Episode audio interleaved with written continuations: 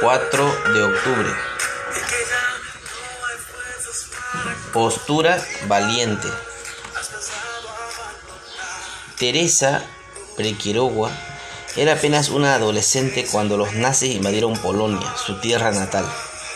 Eran los comienzos del Holocausto, cuando sus vecinos judíos empezaron a desaparecer.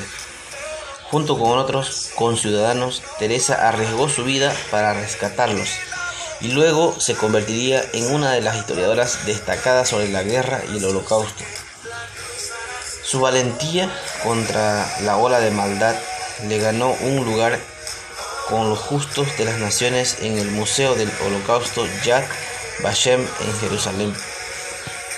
Se le necesita valentía para luchar contra el mal. Pablo dijo a los efesios, porque no tenemos lucha contra sangre y carne, sino contra principados, contra potestades, contra los gobernadores de las tinieblas de este siglo, contra huestes espirituales de maldad. Efesios 6:12.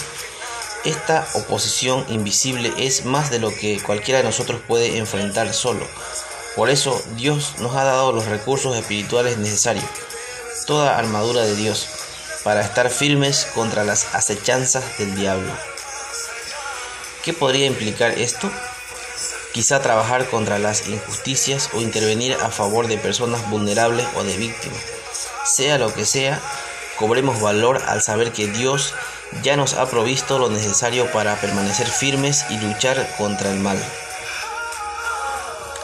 Señor, danos valor para, permanecer firmes por ti. Que tengas un bendecido día y recuerda Dios nos capacita para defender su causa con firmeza.